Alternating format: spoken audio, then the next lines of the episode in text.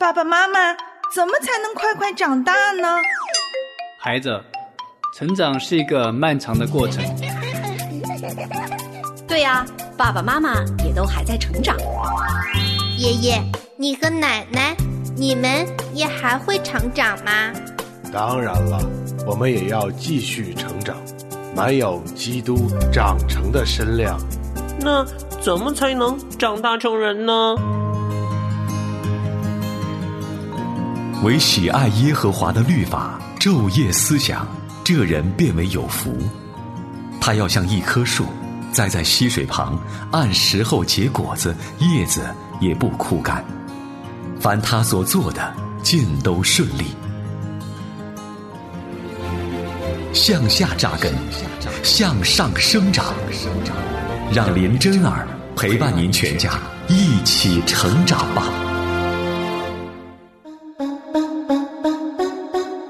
灵城真言家庭灵修系列，喜乐灵城，期待您每一天与我们一起与神同行。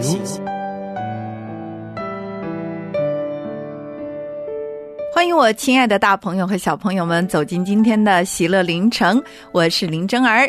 真儿在主基督耶稣里向您全家人问安。今天我们要继续来读撒加利亚书的第九章。今天我们的话题啊，其实跟我们小朋友的生活息息相关，因为我们每一个人每天都会面对各种各样的困难和压力。小朋友有小朋友的压力，大人有大人的压力。那我们全家人每一天可能也需要面对一些家庭当中的痛苦、患难、困难、挑战等等。可是我们相不相信这背后都有神宝贝的加倍的祝福呢？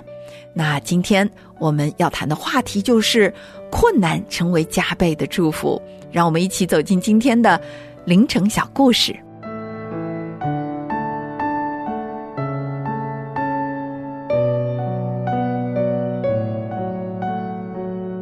亲爱的小朋友，今天呢，真儿要来跟你讲另外一个旧约里面耳熟能详的故事，就是宝贵的约瑟。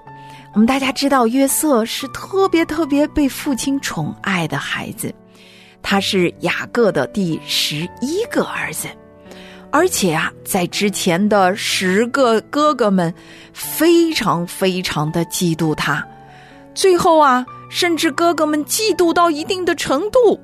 打算要把他给除掉。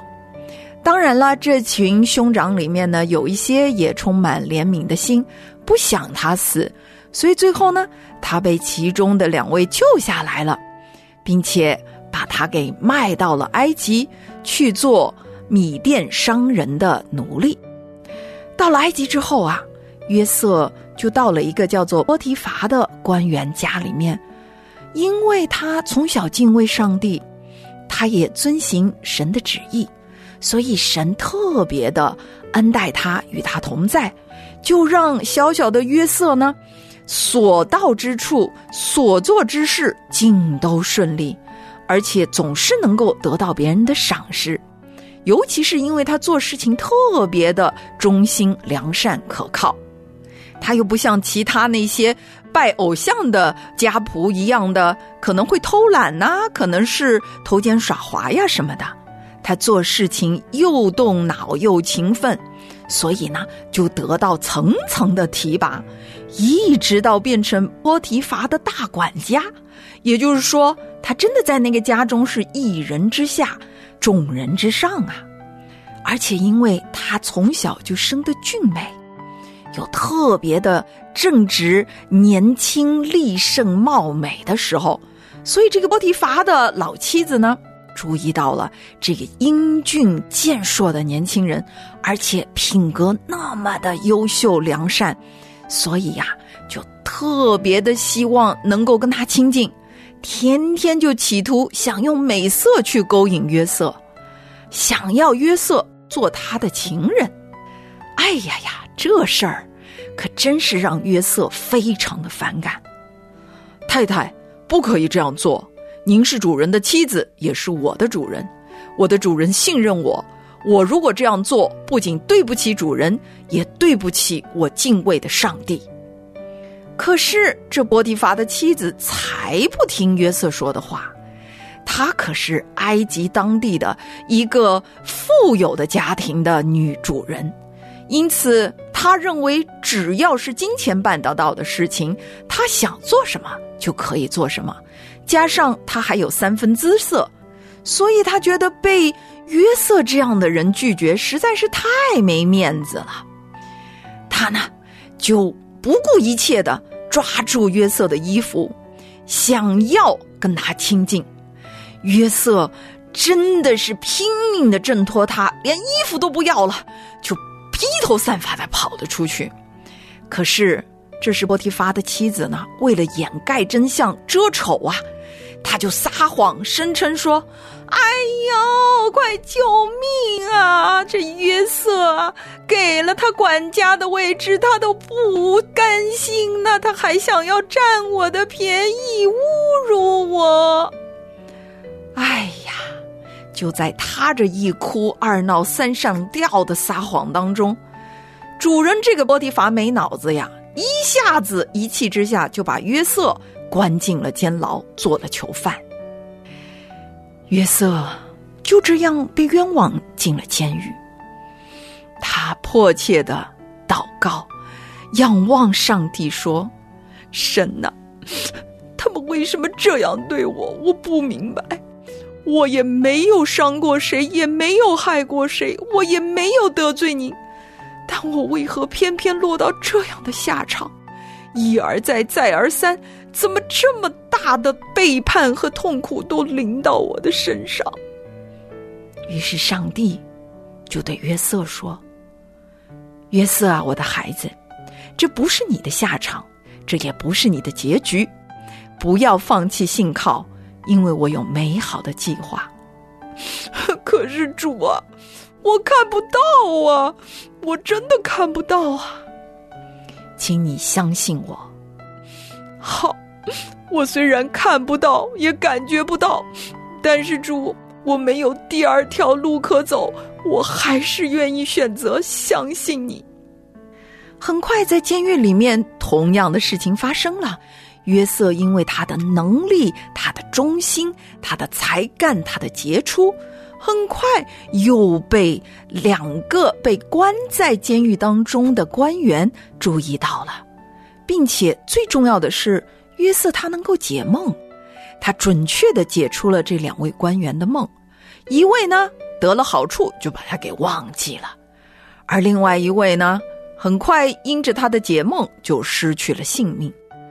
虽然人把他忘了，可是上帝却没有把约瑟忘了。这件事情为后来约瑟得以直接面见法老就埋了一个伏笔，因为法老做了两回梦，让他心里极其的不安。而只有约瑟能够准确的解梦啊，所以那位官员想起了约瑟，就向法老推荐他。于是，法老召见了约瑟，约瑟就把法老做的梦的真实的意义跟他分享，而且约瑟的解梦让法老完全的相信，并且启用他、重用他，使他不仅仅能够成为埃及地的宰相。还能够有权利把全家人从正在闹饥荒的那地迁移到了埃及地。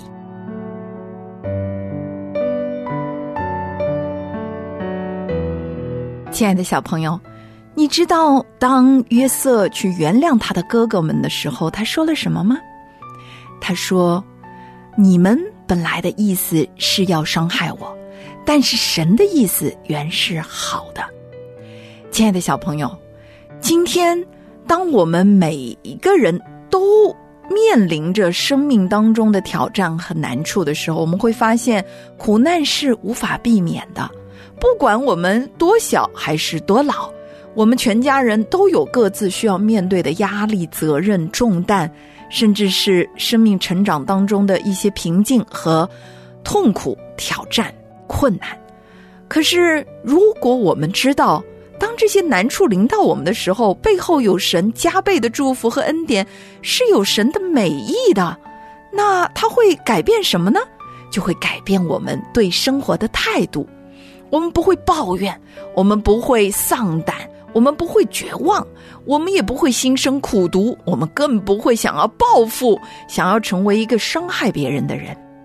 我们心里面会存着很深的怜悯和爱和感恩，就像约瑟一样的，他不仅仅没有报复他的十个哥哥，更是挽回了他们，从饥荒当中，从大难当中把他们挽救过来。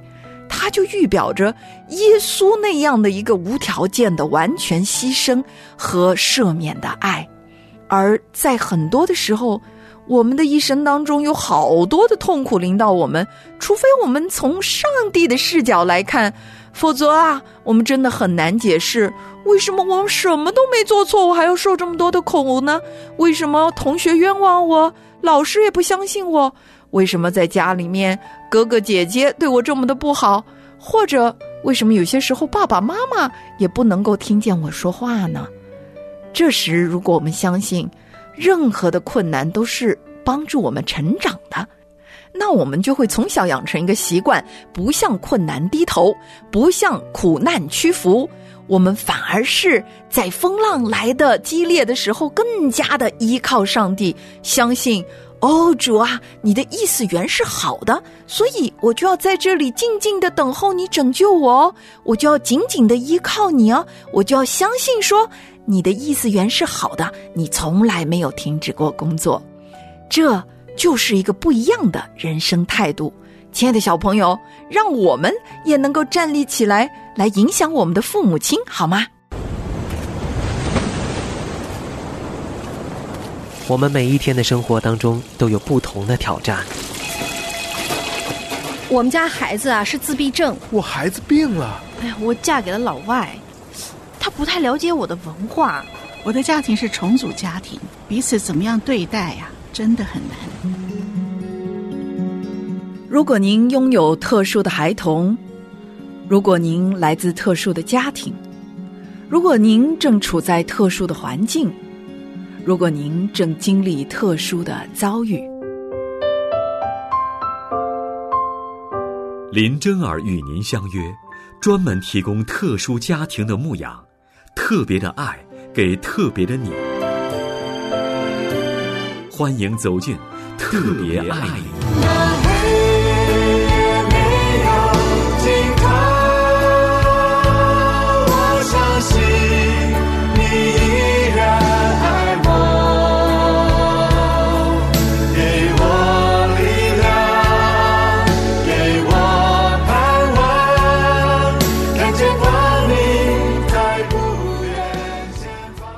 亲爱的好朋友，走进真爱住我家，我是林真儿。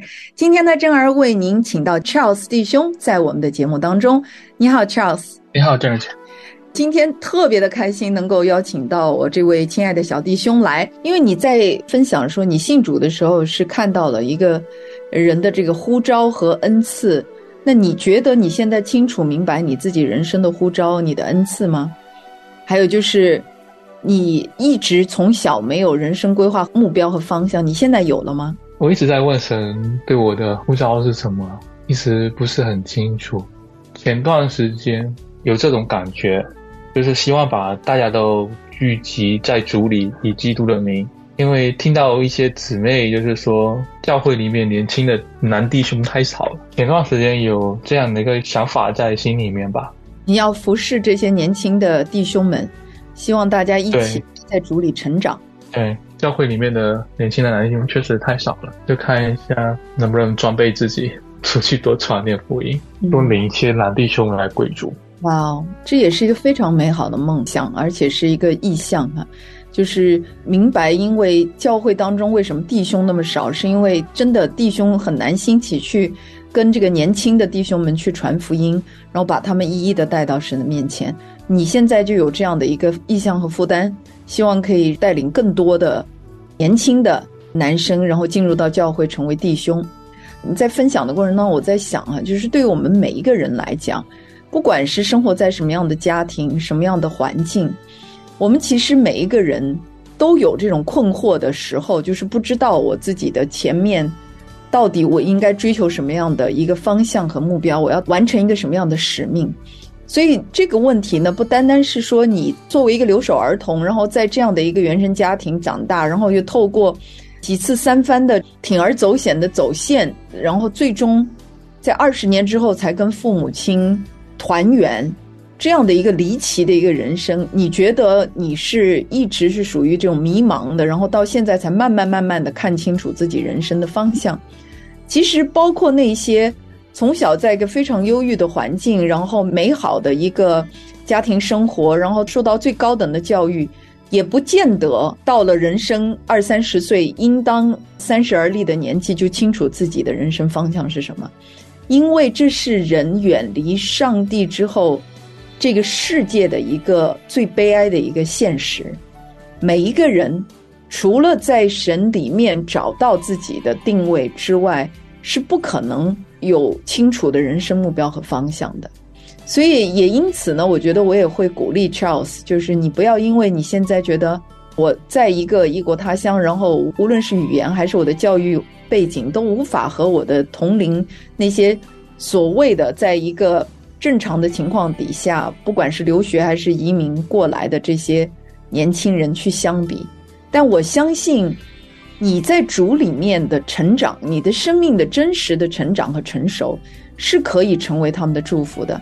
好比你在第一次走线的时候，在看守所那位三十多岁的大哥哥，虽然他远离神，他做错了很多的人生的决定，也吃了很多很多的苦头，他也在他自己的行为的这个后果当中也受过苦了，可是他却因为认识神。却带给了你们。我相信，除了你之外，还有其他几位，他们的生活、生命当中有机会被福音点燃。我这是一个非常重要的一个突破。所以今天虽然我们的采访看起来像是在讲你自己的过去，那你可能有很多的时候，当谈到你现在的家庭的状况，你仍然是无法回答，因为。我相信也是一个亟待突破的、亟待得医治的一个很破碎的一种家庭的状况和环境。但是，就好像我给你的问题，同时也是一个挑战一样的，就是如果我成为我家里的第一个信徒了，那我对我的原生家庭、对我的父母亲，甚至对这个毫无感情的弟弟，我有没有责任呢？还有就是，我很欣赏你刚刚讲的一点。你说你将来要陪伴孩子，照顾孩子，给他好的教育，一定是一定要陪伴在孩子的身边。那你的这个励志，我相信是会成为你自己未来家庭的一个祝福，因为你并没有朝着相反的方向去行走，不是以恶来报恶，而是本着神给你的这个恩典，你愿意用一个。全新的一种生命的态度，还有以及爱和感恩的一个态度来面对你自己的原生的家庭。最后，我是想要问，就是作为现在你仍然是个单身的弟兄，你觉得你现在人生当中最重要的事情是什么？希望把大家都聚集在主里面，以基督的名。你想要服侍主，你希望可以。用你自己现在单身更多的时间，更好的去服侍。我希望，我希望是对，因为单身的话时间会比较多一点。我希望是，但是我又怕。你知道吗？圣经里面连约书亚、连摩西被神呼召的时候都是惧怕的。我想我们靠着自己真的什么都不能，但是相信你有这个愿做之心也是神给你的。求主加给你力量，而且。面对你自己过往的人生当中各种各样的经历和破碎，我也鼓励你有时间的话呢，能够好好的把它书写下来，然后也能够激励你身边相同的人。我想，甚至是我曾经想过，你从南加州的这一个看守所出来，或许你将来还有机会服侍到这些因为自己什么都不懂，却铤而走险，透过这个非法的走线，然后来到美国。如果他们在遣返之前，能够接受到福音，能够看到，就像你的第一次一样的，能够看到圣经，能够接触到福音的话，这就是我们能够带给每一个人最大最美的祝福了。因为在这个世界上，不管在美国还是在中国还是在哪里，我们都是客旅和寄居的。如果我们只是为了今生的一点点的生活的舒适的话，所有的人都会绝望的。因为没有任何一个地方能够真正满足我们内心对天堂的那个渴望，而这个天堂呢，不是说等我们死后才可以去经历，而是与主同在就是天堂。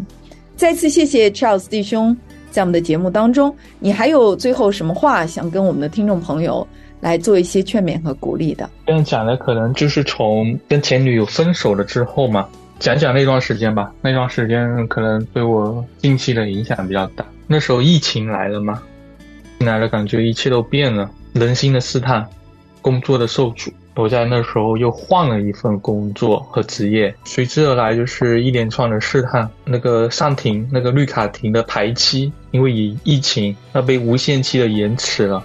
然后我自己开的那个小车被人追尾，报销。报销了之后，就会牵扯出一系列的问题。然后那时候我找到了新工作，那新工作的那个挑战，那时候压力很大很大，我就不知道怎么跟女友去沟通嘛。有时候顾及不到她，很多时候我就感觉自己做的不够好。然后我们后来就分手了。我和家人的那个关系呢，那时候也是非常不好的，我就完全就不想跟我妈讲话。那时候就感觉我的世界没有了光，漆黑一片。是一番的寂静，那时候也没有得到教会的关心，然后我就离开了教会。我离开了之前就是一直服侍的教会，离开了有一年吧，直到去年的十月份，有一位姊妹联系到我，她说她现在去另外一间教会，然后她那个教会现在有一个那个年轻人的团契。很奇妙的是，在他联系我之前的那一两周，我心里面有个声音，就是要去，但是。我不想去我之前的教会，我那时候在我家附近周边的一些教会，我打算其中要去其中的一个教会了。然后就是很奇妙的，就是收到那个没的信息，然后我那时候就去了，现在去了那个福音堂那个教会。从去年十月份到现在，只就是有固定的主日崇拜跟那个团契，一直也没有断过，很感谢神吧。再一次把你从一个黑暗的光景当中拯救出来。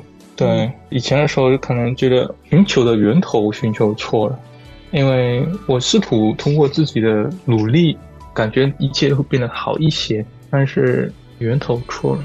我之前信有神，但是我却不信他赏赐那寻求他的人。Amen。所以就回首这一段的旅途，这段的人生经历呢，就会。很曲折，但是呢，我会发现啊，就是信实的上帝始终还是坚守着和我的誓约，那最后还是带我回来教会，让我重新得力，让我有正常的这个教会的生活，让我灵里有刚强，所以我还是能够走在这个有盼望的这个路上，能走出这个阴霾。感谢主，非常感恩的就是，其实，在我们的人生当中，刚刚 Charles 所分享的。我们有太多的绝境，是我们觉得，除非是上帝伸手救把我，否则的话，那真的就是一个绝望和死路一条。Charles 弟兄的分享呢，也真的是让我们看到了，我们如果找错了源头，我们找错了满足我们内心的渴望和满足感的这个对象的话呢，那我们就会。一次一次一次的陷入到一种极深的绝望当中，就好像 Charles 的一生，为了寻求父母亲的爱，可能他用早恋的方式来解决；然后为了寻求自由生活的一个安定，可能寻求需要透过走线偷渡的方式；然后为了寻求家庭的和谐，进入到父母亲在美国的家里面以后，发现也同样的是一种失望。最终，在我们人生道路上面，很多单身的弟兄姐妹都以为说：“哦，我要为了要找到我所爱的另外一半，然后结婚生子。”其实，人生绝对不是只是单单这么简单的一个所谓的“男大当婚，女大当嫁”而已。而我想，最重要的就是他有提到一点：我只有找对了源头，我的人生的方向重新树立的这个目标之后，我才有可能真正的完成的是上帝给我的呼召。用他给我的恩赐来完成他的使命，就像 Charles 第一次信主的时候，他是看到了各种各样的人的见证。我相信，就像今天我们分享他的个人生命见证的时候，也能够带给我们很多听众朋友。如果你现在正处于人生的迷茫和一种绝望当中，不管是生活、原生家庭、爱情、婚姻、事业，都是一种绝境当中的时候，我们也鼓励大家：当你听到 Charles 他一生当中这么多次的出生入死的经历，这种绝望的经历、黑暗当中的经历，最终神信实的把他带领出来，而且让他。觉得最大的恩典就是不离开主，没有离开教会生活。然后现今呢，还有更大的一个使命，就是想要借着传福音，带领更多更多的弟兄能够回到教会当中，以至于不要让我们那么多的好的姐妹嫁不出去哈。所以非常的感恩，再次谢谢 Charles，我们也求主来恩待你，在未来赐给你最美好的一个属灵的同伴。赐给你非常美好的主里的敬虔的后裔，使你在爱里面，在基督的爱里面去养育他们，成为一个好的父亲、好的丈夫，成为一个教会当中好的弟兄。好，愿神赐福给你，Charles。谢谢，谢谢江儿姐。我们也谢谢我们亲爱的听众朋友留守，也希望在未来的真爱住我家当中，继续的带给大家更美好的生命的分享。我是林真儿，我们下一期节目再会，拜拜。忙着工作变成我全部的生活，没有时间领袖聚会也都错过。我实在太忙了，我实在太忙了，太留下